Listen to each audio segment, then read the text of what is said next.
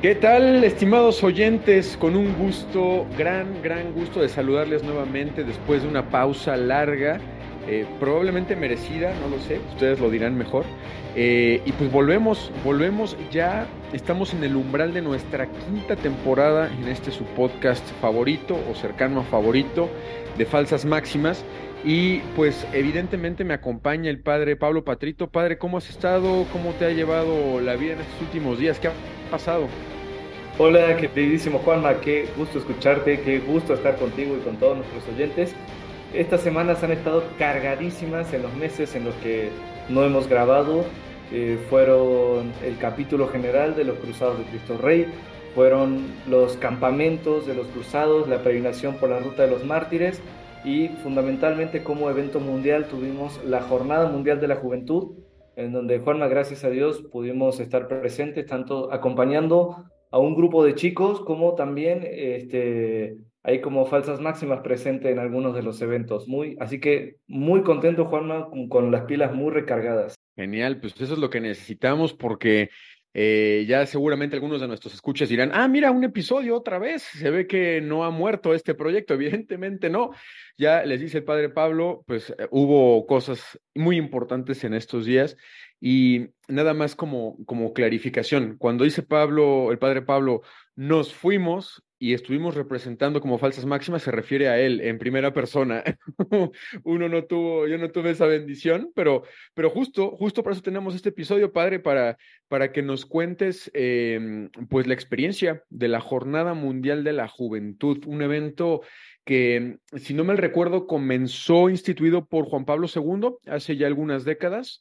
Quizá aquí me puedas corregir, pero que pues lo que busca hacer es aglutinar o convocar a, los jóvenes católicos en alguna ciudad del mundo, pues para em, mandar un mensaje específico a la juventud, eh, reavivar la vivencia de la fe entre los jóvenes y bueno, mandar un mensaje a toda la iglesia independientemente de su edad eh, a través de la juventud.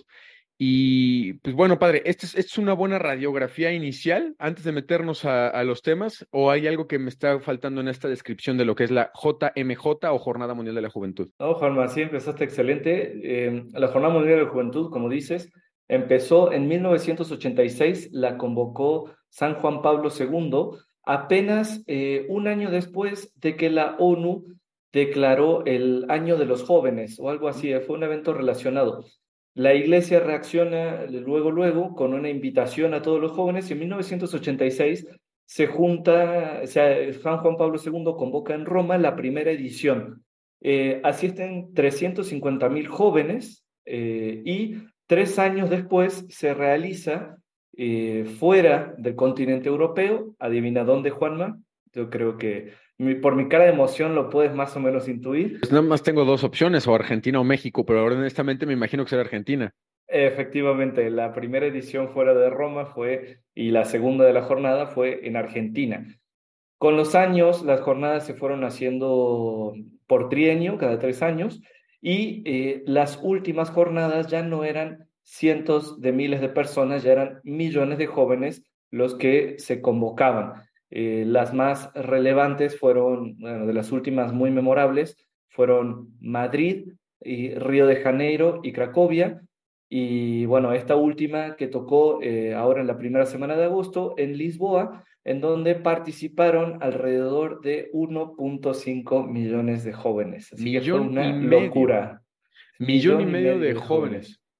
La verdad es que eh, sí, así tan solo por el número, digo, si nos damos estrictamente por el número, pues es un, signo de esperanza, ¿no? Que al final decir jóvenes en torno a su fe, reunidos, la verdad es que suena así de primera, suena bien, pero, pero tú cuéntanos tu experiencia, Pater, ¿cómo, cómo te fue? O sea, ¿cómo, cómo se vivió, con quién fuiste, este, me imagino que también haber ido ya como, como sacerdote, digo, no sé si habías estado, me imagino que en esta de Argentina estuviste, no, no porque no, habíamos, no habías nacido, pero, este, haciendo números, pero tú cómo, cómo lo viviste y en particular el ambiente y bajo tu perspectiva como sacerdote.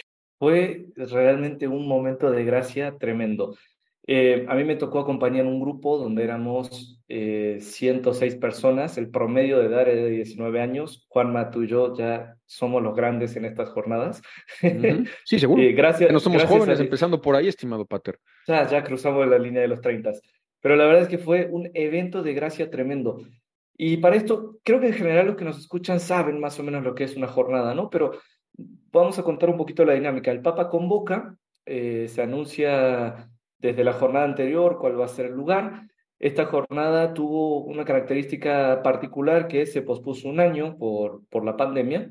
Y Mm. bueno, tocó que fuera en Lisboa. Entonces, la jornada se divide en eh, eventos con el Papa o eventos fuertes, que es la recepción del Papa, el Via Crucis, la vigilia y eh, la misa de envío o la misa de finalización de la jornada. Pero además, eh, a lo largo, entre esos días, em, la jornada tiene distintos eventos, tiene eventos catequéticos, eventos culturales, eventos sociales, eventos de evangelización. Entonces, realmente la jornada tiene una dinámica muy propia. Eh, como te imaginarás, es un esfuerzo logístico tremendo, como para que nos hagamos una idea. Lisboa, como capital de Portugal, tiene una capacidad para recibir a 700.000 personas y estábamos llegando un millón y medio. Entonces, es eh, re- realmente, es, es, es- es tremendo. No- yo no podía imaginarme lo que era un millón de- y medio de personas juntas, ¿no? Me imagino No- todo no- saturado, Pater. Eh, calles, alojamientos, transporte. eh, ¿cómo, cómo se vivía eso? También para Eh, quienes quieran animar para otra edición. Miren, la verdad es una fiesta total. O sea, hay que saber que hay jóvenes, los jóvenes son jóvenes, están alegres, echan relajo, eh, pero era muy gratificante ver, por ejemplo, de, de esa cantidad de jóvenes, cómo las iglesias estaban llenas, los, eh, las- los lugares donde se hacían las misas estaban repletos, los momentos de adoración estaban llenos de gentes, las catequesis, o sea, uno puede pensar, bueno, es que van los jóvenes y solamente van a turistear, porque, a ver, Lisboa y sus alrededores son lugares muy bonitos, pero realmente eh, era un evento que se, puede decir de fe, de fe vivida en la juventud, eh, entonces, lo cual también implica a veces cierto relajo y cierto ruido, pero un momento de fe especial. Y acá, Juana, hay que decir algo.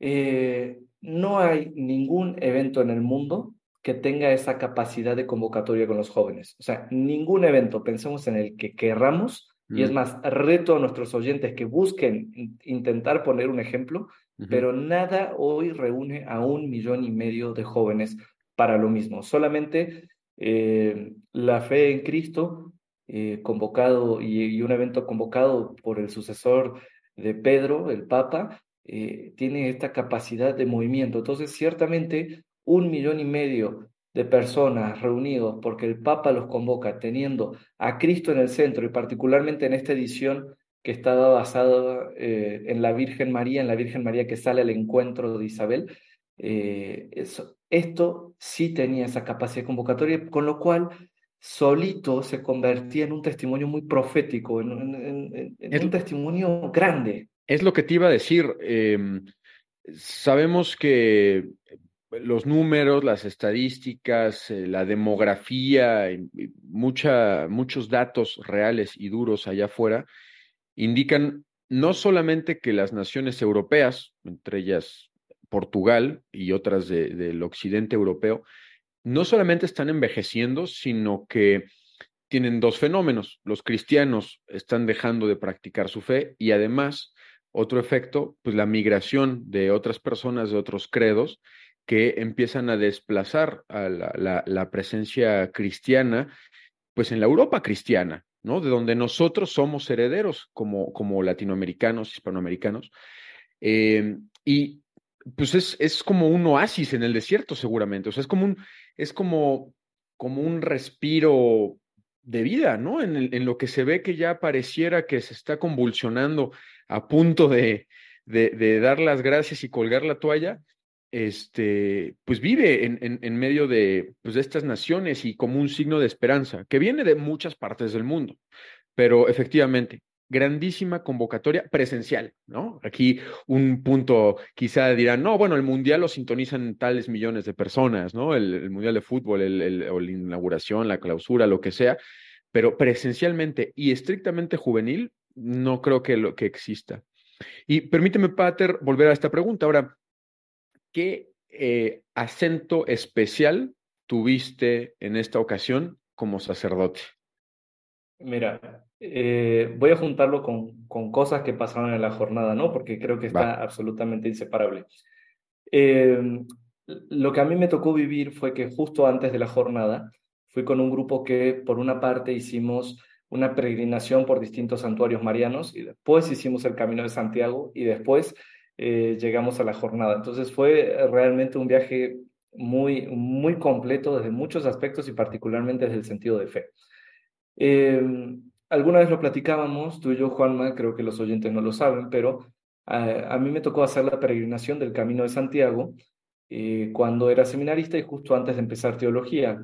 fue algo que realmente implicó un antes y un después en mi vida. Y me acuerdo que terminando el Camino de Santiago, que me tocó hacerlo solo y fue una experiencia hermosa donde conocí personas bellísimas, le, le decía a Dios como en el corazón, bueno, a mí me gustaría volver a hacer el camino de Santiago como sacerdote y en grupo. Después, cerca de la ordenación, con mi familia hablamos de la posibilidad de, o del deseo más bien, de visitar los santuarios marianos de Europa y, y poder rezar ahí, ofrecer ahí misas. Por la pandemia no fue posible. Y ahora estaba yendo a la Jornada Mundial de la Juventud, la primera que me tocó vivir, no había vivido anteriores eh, dentro de este grupo iban mis tres hermanos menores, visitamos los santuarios marianos, me tocó visitar en grupo el Camino de Santiago y después me tocó estar en la jornada como sacerdote.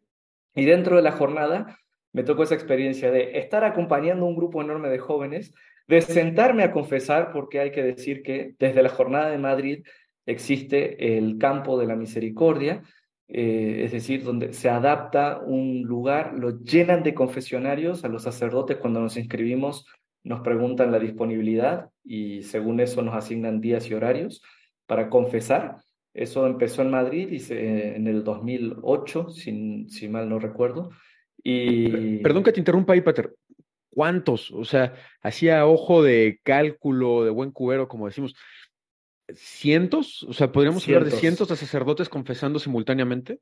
Cientos de sacerdotes confesando simultáneamente. Claro, dependiendo del día, la afluencia es mayor o menor, pero sin exagerar, cientos de sacerdotes confesando simultáneamente y miles de jóvenes yendo a confesarse. Y eso sin contar eh, los sacerdotes que luego se ponen a mitad del parque y se ponen a confesar ahí porque ya no había lugares en los confesionarios o por X o Y motivos, ¿no?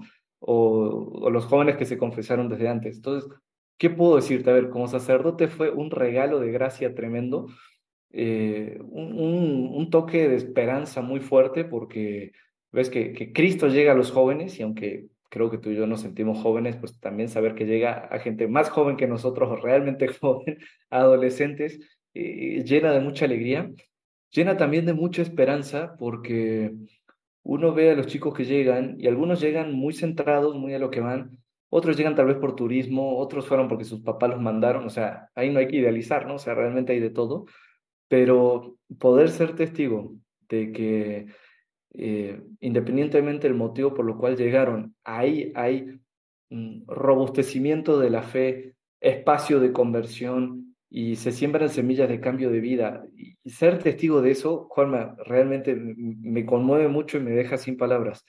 Cosa rara porque estamos en un podcast y además me conocen los oyentes, ¿no? Eh, sí, vaya, pero, pero una, una, una gracia importante, Pater.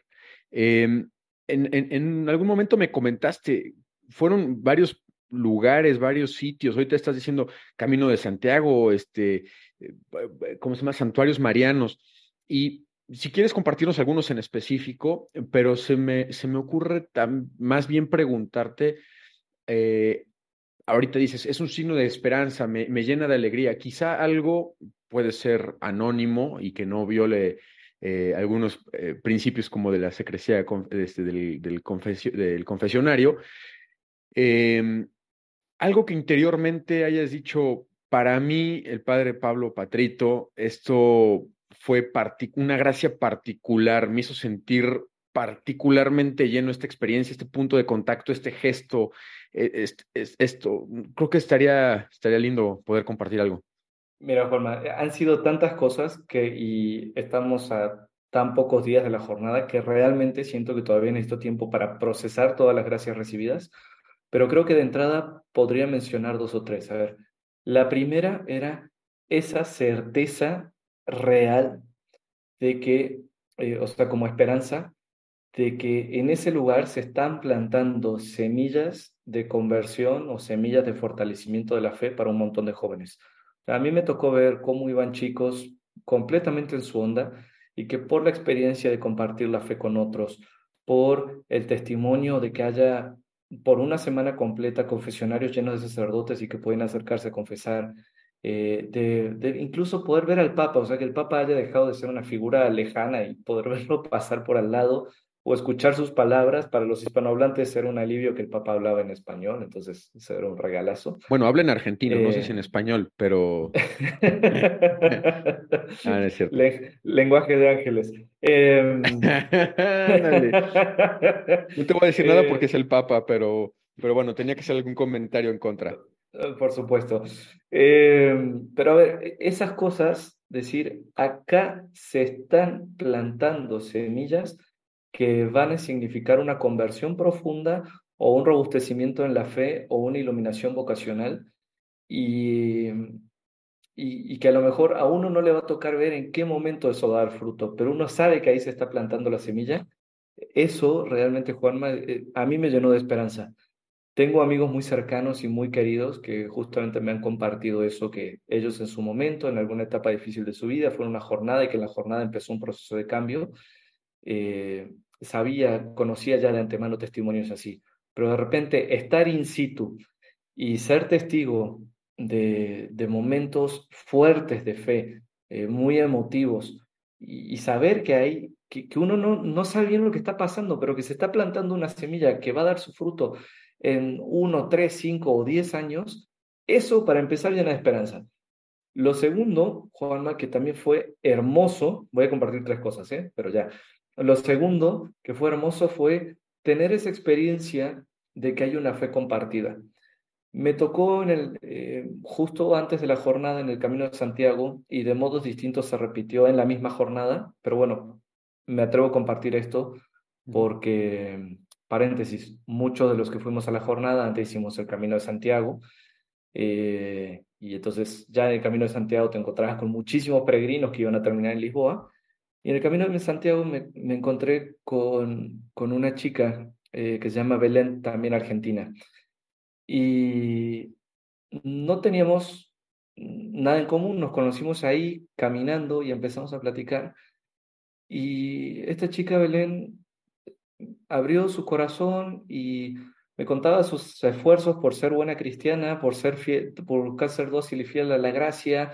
Me comentaba eh, su, su interés por rezar, el rosario diario, que también rezaba la liturgia de las horas y de repente experimenté esa sensación de, de casa, de hogar, que estaba conociendo una persona con la cual no había tenido nada en común en toda mi vida, más que que los dos habíamos nacido en Argentina, pero de repente en realidad aunque no nos conocíamos, teníamos todo en común, porque teníamos una fe común y un lenguaje común. Y él me decía, es que yo quiero rezar laudes y yo rezo laudes. Y un camino común. Y, un camino común, ¿sí? Eh, pero con alguien que no conocía y, y sentir esa experiencia de la catolicidad de nuestra fe, de no te conozco, pero ahora que me estás hablando de tu vida, realmente te conozco porque Cristo nos ha llamado, porque la Virgen nos acompaña, porque la fe nos une y, esa experiencia de hermandad en la fe con alguien que no conoces para nada más que en ese momento, pero saber que, vamos, somos, saber que a pesar de que estabas rodeado de desconocidos, en el fondo eran tu familia, experimentar esa, esa experiencia de familia es, es muy fuerte. Y, y bueno, Juanma, la tercera muy puntual y creo que también muchos han dado testimonios en redes, la experiencia de silencio. Em, el último día. Con, con, un millón y medio de jóvenes. Eso, justo eso. El último día se hace una vigilia, una adoración. Entonces llegó el Papa, eh, dio un mensaje, dirigió unas palabras, se hizo ahí un, un, acto artístico y de repente el Papa dice, bueno, pues ahora voy a hacer la obra santa. Se expone el Santísimo y antes de eso, imagínate, ruido de un millón y medio de personas, algunas personas escuchaban, otros no, iban y venían, todos juntos en un solo campo, Juanma. Eh, y de repente, cuando se expone el Santísimo, en ese momento se hace un silencio absoluto, pero absoluto, Juanma. Entonces, imagínate esta escena, eh, proyecta esta escena, un, un altar lejano, para muchos a más de un kilómetro de distancia exponen el Santísimo. Un millón y medio de personas todos reunidos y literal eh, separados en corrales. Se hace un silencio absoluto y en, ese y en ese silencio absoluto lo que se escucha nada más es el ruido de las olas, el viento y, y los grillos. Y nada más. Un millón y medio de personas adorando a Cristo en silencio. Juanma, esa experiencia pone la piel de gallina, o sea, no, no, no, fue un silencio eh, que hizo mucho más ruido, que fue mucho más elocuente que cualquier discurso, cualquier promesa o cualquier concierto.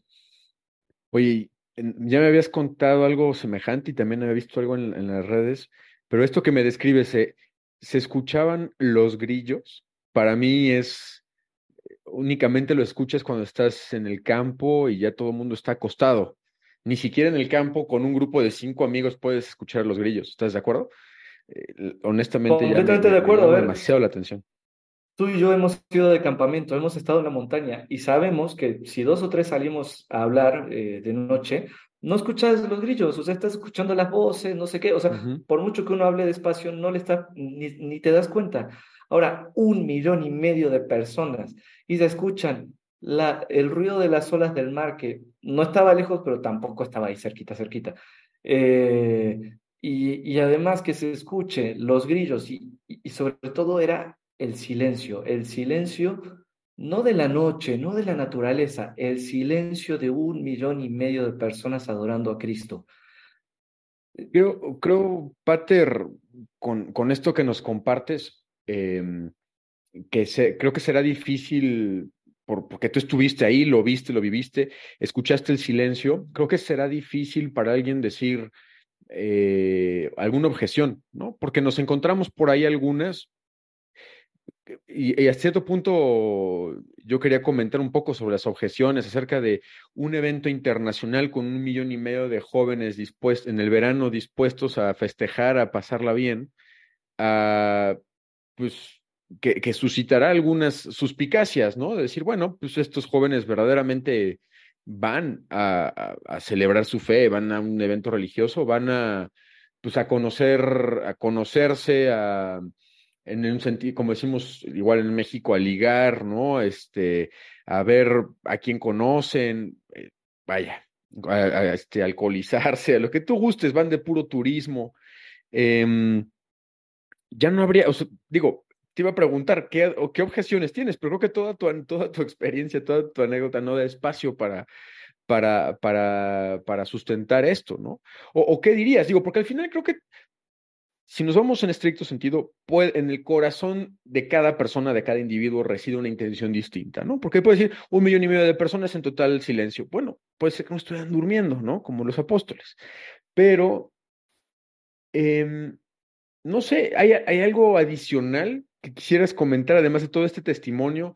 O vaya, porque creo que seguramente nos va a pasar. Próxima Jornada Mundial de la Juventud va a haber suspicacia. Ah, sí, se van a reunir quién sabe cuántos jóvenes a ver a quién encuentran, a ver qué hacen y qué relajo arman, ¿no? Eh, ¿Hay algo más que abonar para evitar estos, eh, estos cuchicheos? Mira, ha habido muchas objeciones a la jornada y es curioso que las objeciones parten principalmente de gente que no ha estado presente, eso, eso hay que decirlo. Mm. Eh, a ver, ¿qué, voy a mencionar dos o tres objeciones, Juanma, que hemos escuchado y vamos a tratar de darle respuesta. La primera, que la jornada era un evento en el cual se había infiltrado la Agenda 2030 de la ONU. Entonces, esa es la primera objeción. Paréntesis rapidísimo, que, que además ha habido también muchas, muchas dudas, mucha crítica al respecto de ella y algunas pueden ser objetivas, atinadas, pero creo que también está muy teñido de, mm, esta famosa Agenda 2030 de interpretaciones, ¿no? Que creo que vale la pena, sin entrar en el tema, tener un pensamiento crítico y reflexivo al respecto de lo que escuchamos, ¿no? Exacto, exacto. Entonces, la segunda objeción iba en torno justamente a la intención de los jóvenes que, que, no, que en realidad no es de fondo una peregrinación de fe pura, que muchos van por turismo, que van a distraerse, que ese no es el verdadero espíritu católico, etc. Y la tercera objeción estaba en unas cuestiones, eh, y estas sí me parecen un poco más objetivas, mm. y a las que a lo mejor le podemos dar un poco más de tiempo, eh, era sobre la reserva para la comunión de la misa. Entonces, estas tres objeciones no vamos a adentrarnos a describirlas porque creo que los que nos escuchan ya las han encontrado. Puedo decirles lo siguiente, a ver, la Jornada Mundial de la Juventud y la Agenda 2030. ¿Se notó mucho? ¿No se notó? Bueno, a ver, la Agenda 2030 es un plan que lanzó la ONU con ciertos objetivos para el desarrollo. Tiene muchas cuestiones eh, criticables. Eh, sí hay una agenda real y sí hay una agenda que es culturalmente nociva y hasta se podría decir, hay muchas cuestiones anticristianas. ¿Tiene cuestiones buenas? Las tiene, tanto que hay un documento oficial de la Santa Sede, del observador permanente de la Santa Sede ante la ONU, que eh, justamente retoma qué cosas de la Agenda 2030 son rescatables y qué cosas de la Agenda 2030 hay que eh, mirar justamente con ojos críticos y también saber rechazar muchas de las cuestiones de vida y familia y otras cuestiones de desarrollo integral, de hecho, son muy flojas o incluso una cierta tendencia a un gobierno muy mundial, muy invasivo, es verdad que se encuentran. ¿Qué era lo que se esperaba que se encontrara en la jornada o qué rumores escuchaba que iba a haber en la jornada? Una jornada completamente vendida a la Agenda 2030. Y la verdad, Juanma, eso te puedo decir, no se vio. Que sí hubo, que fue un énfasis especial. Recuerdo que tú y yo lo platicamos en algún momento, Pater, ¿no? Este, incluso estábamos pensando hacer algún comentario aquí en Falsas Máximas. Vaya, ya ni, ni hasta hubiéramos hecho el ridículo, ¿no? Sí, qué bueno que no lo hablamos antes, que, que para nuestros oyentes estábamos viendo si lo hacíamos. Nos llamamos a la prudencia, qué bueno que sí, y, puedo decirte esto, sí hubo un énfasis muy fuerte em, en la cuestión ecológica y en la cuestión de la sustentabilidad, que a lo mejor estaba como desentonado de todo, pero bueno, ahora sí que no tirar basura no, evidentemente es algo que hay que hacer. Más cuando tienes tantas em, personas juntas. Sí, totalmente. Ahora, es cierto que algunos jóvenes solitos se dan cuenta en una aplicación, así que, a ver, este énfasis en la cuestión ecológica está un, como, que, como que desentonaba, sobre todo porque no se notaba la conexión con, con lo principal de la jornada, ¿no? Pero la verdad es que en sí mismo no está mal. Entonces, eh, eso ya es lo que vamos a decir, ni siquiera me voy a detener más en eso. La segunda cuestión, la, la de la pureza de la fe de los jóvenes que van, yo ahí sí creo que tenemos que recordarnos todos que, primero, no podemos nunca meternos en las intenciones de otras personas ni hacer juicios de valor respecto a, eh, a lo que hay en la conciencia, en el corazón de otros, ¿no? Pero también hay otra cuestión. La Jornada Mundial de la Juventud es un evento evangelizador. ¿Y qué implica que algo sea evangelizador? Quiere decir que está para que los que no crean lleguen a creer, que los que creen pero no viven lleguen a vivir y para que los que creen y viven se vean eh, enardecidos, potenciados en su fe. Que van muchos jóvenes distraídos y también con intenciones de turismo y también con intenciones de conocer a otros y también con una fe sentimentalista. Oye, sí, ¿y qué? Claro. o sea, eh, vamos, eh, No son los sanos los que necesitan de médico, ¿no? Son los enfermos. Y, y bueno, entonces ahí yo, yo diría, no tener miedo de los eventos masivos o de los eventos sensibles. Si Cristo se ha encarnado, entonces la fe también puede entrar por la carne. Y si bien es cierto que la fe está llamada a trascender lo sensible o a no quedarse atrapada en sentimentalismos, también es cierto que la fe entra por los sentidos. El primer sentido por el cual entra la fe, de hecho, es el oído. Y si entra por los sentidos, también afecta nuestra sensibilidad. Entonces, todo acto de la sensibilidad que contribuya a que alguien reciba la semilla de fe, que sea bienvenido, que después hay que darle seguimiento, que después hay que cuidar esa semilla, que después esa semilla puede encontrarse entre cardos, entre espinas al borde del camino o entre piedras o ser secada por el sol. Sí, Cristo lo advirtió, pero eh, eso es post jornada y tampoco podemos pedirle a un evento de cuatro días que se ocupe de toda la vida cristiana de una persona que va a durar más de cuatro días. ¿Me explico? Totalmente. Y, sobre la tercera objeción, Pater, quizá una observación, si me permites un poco, que pudiera ser un poquito más breve, para que todavía tengamos un espacio para mencionar eh, algunos de los componentes clave de los mensajes que, transmitió el Papa a toda la Iglesia a través de, la Jornada Mundial. Perfecto. Entonces, el último voy a ser sintético. ¿Qué fue lo que pasó y dónde estuvo la polémica? Eh, pensemos, hay que organizar una misa para un millón y medio de personas. Y hay que procurar que la comunión se distribuya en tiempo y en forma adecuados. Algo que toda misa tiene que cuidar se llama ars celebrandi, es decir, el arte de la celebración. Y eso implica que tiene que haber una armonía entre los tiempos. Entonces, una misa que te dura, ponle que 40 minutos desde que inicia hasta la consagración, eh, y después que el momento de la comunión dure dos horas, es una misa que rompe de algún modo con la armonía de la liturgia. Entonces hay que procurar que el tiempo de distribución de la comunión sea eh, acorde eh, a la belleza de la liturgia. ¿Qué fue lo que se hizo entonces en la misa de la jornada para procurar eso? hay que decir que había más o menos, las personas estábamos divididas en más o menos 100 corrales. Em, que iban como de la, sí, como borreguitos, así hay que decirlo, que iban de la al D, el A más cerca del altar mayor, B, eh, y bueno, y siendo el D el más lejano de todos. Eh, en una franja larga, en un parque que se hizo para ese propósito, al lado de la costa, al lado del aeropuerto, porque hay que decir que en Lisboa mm, casi no hay espacios abiertos por su propia orografía. Eh, ¿Qué fue lo que hicieron? En cada uno de, de, esos corrales eh, pusieron una tienda con reserva del Santísimo. Con reserva del Santísimo que era para cientos o para miles de personas por tienda. Eh, ¿Y qué fue lo que también hicieron? Llamaron a todos los ministros de comunión de Lisboa e incluso, como no alcanzaban, llamaron a personas em, de, buena fe y de buenas costumbres y las hicieron ministros extraordinarios de la comunión ad casum. Y entonces cuando fue el momento de la comunión, estas personas ya desde antes habían entrado a estas tiendas, eh, tomaron la reserva correspondiente y se acercaron a los bordes de cada uno de los corrales para que todos pudieran comulgar. Ese fue el hecho. ¿Qué fue lo que se criticó? Para distribuir esa cantidad de reserva del Santísimo, utilizaron eh, pues cajas de seguridad, como cajas de, de plástico, pues. Eh, y hubo como, y eso hay que decirlo, como poco cuidado eh, en, en, tanto en el material como que en la belleza de la reserva, que también eso es cierto que hay que cuidar.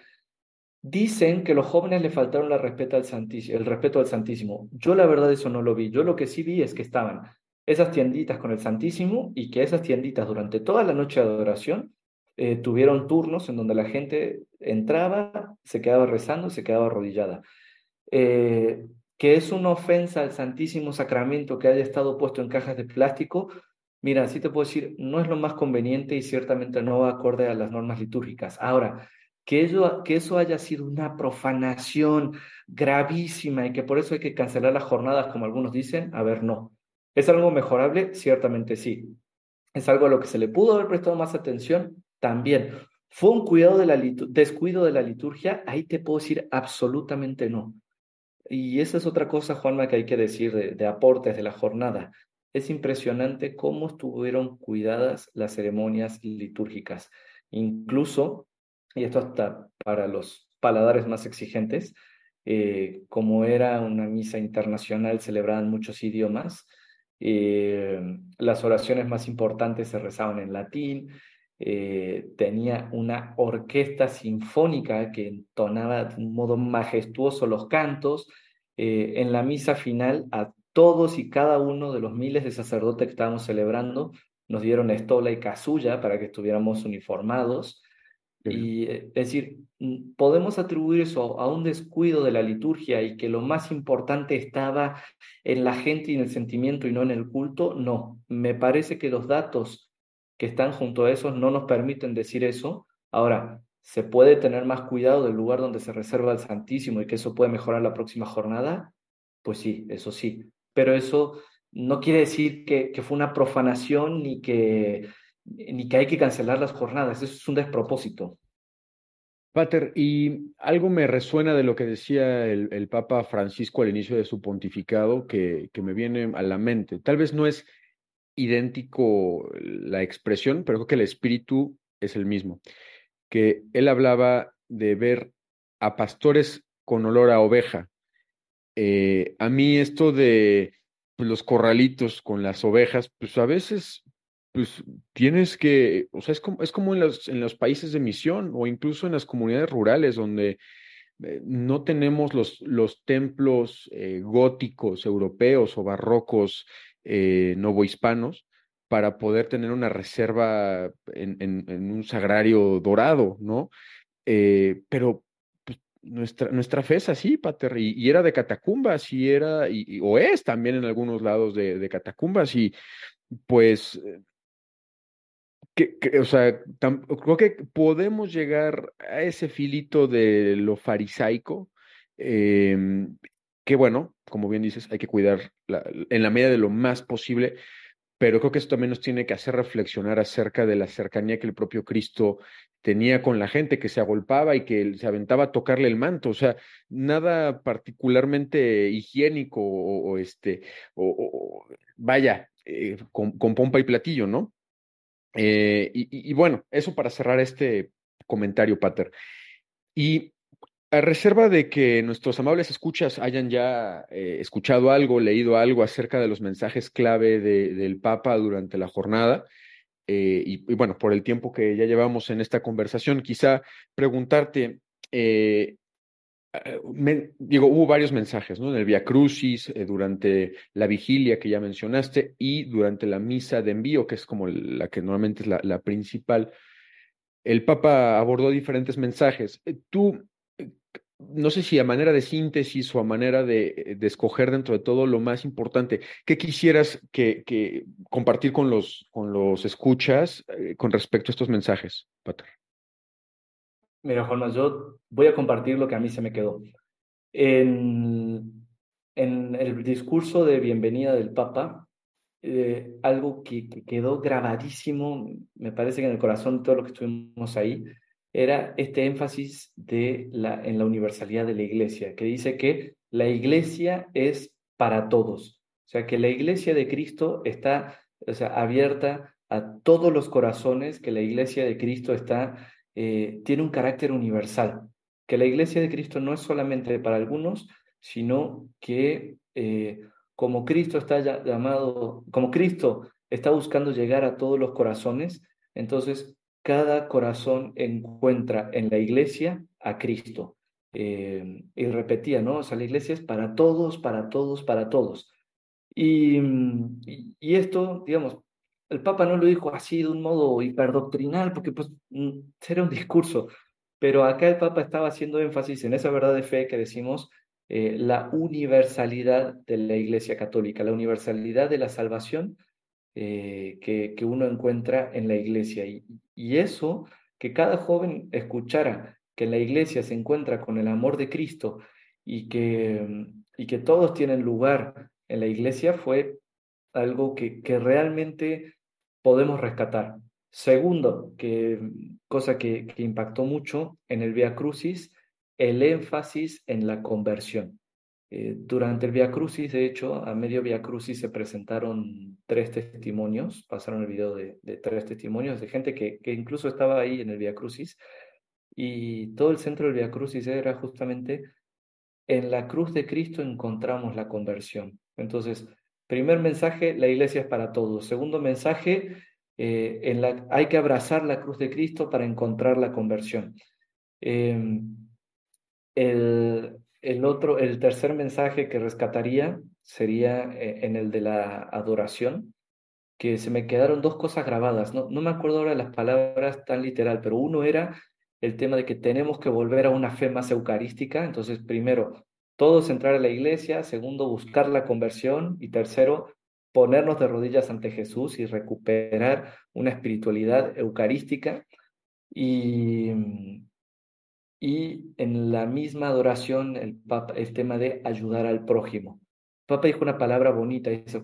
El único momento en donde se vale mirar al hermano de, de arriba hacia abajo es si lo estás ayudando a levantarse, como Cristo nos ayuda a nosotros a levantarnos. Y bueno, y finalmente en la misa de envío, en la misa en la que el Papa nos pidió volver a nuestros lugares con, con la fe renovada, justo tocó el Evangelio de la Transfiguración de Jesús. Entonces el Papa resumió ese Evangelio en tres verbos, en resplandecer, o sea, ser luminosos, en escuchar y en no tener miedo. Y lo resumo así, o sea, él decía, eh, no seas luminoso por el éxito, no seas luminoso por los aplausos, no seas luminoso por el reconocimiento, se es luminoso cuando se recibe a Cristo en nuestras vidas. Eso era lo primero que dijo. Lo segundo, la parte de escuchar. O sea, hay que escuchar, hay que saber escuchar la voz de Dios para no equivocarse en el camino y para dirigirse de verdad hacia donde Cristo quiere. Y la tercera palabra con la que el Papa lo resumió era no tener miedo no tener miedo de anunciar a Cristo, no tener miedo de encontrarse con Él, no tener eh, miedo de, del desánimo, no tener miedo del juicio de los demás, no tener miedo de anunciar a Cristo al mundo. Con esas palabras, Juanma, yo resumiría con lo que me quedó el Papa en la jornada. La iglesia es para todos. Eh, hay que abrazar la cruz de Cristo para poder encontrar la auténtica conversión y con la conversión la auténtica plenitud. Tenemos que tener una fe más eucarística tenemos que eh, salir al encuentro de los demás y ayudarlos a levantarse.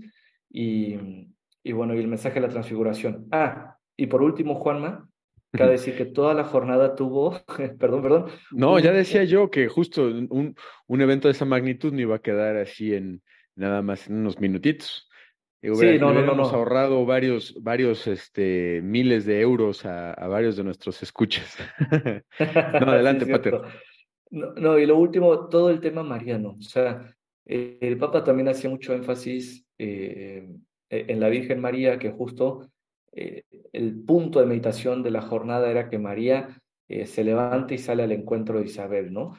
Entonces, todo esto, todas las palabras del Papa diciendo que hay que ser como María, ¿no? Como María que recibe a Jesús, pero lo recibe no para quedársela a ella, sino que María sale de su comunidad al encuentro de Isabel en que encontrándose con Isabel le presenta a Cristo y que además eh, glorifica a Dios, eh, como que otra cosa con la que me quedo es, así como hay que tener una fe profundamente eucarística, así como hay que tener una fe que sepa abrazarse a la cruz de Cristo para convertirnos de nuestro pecado y acercarnos a la gracia, así como hay que tener una fe profundamente eclesial.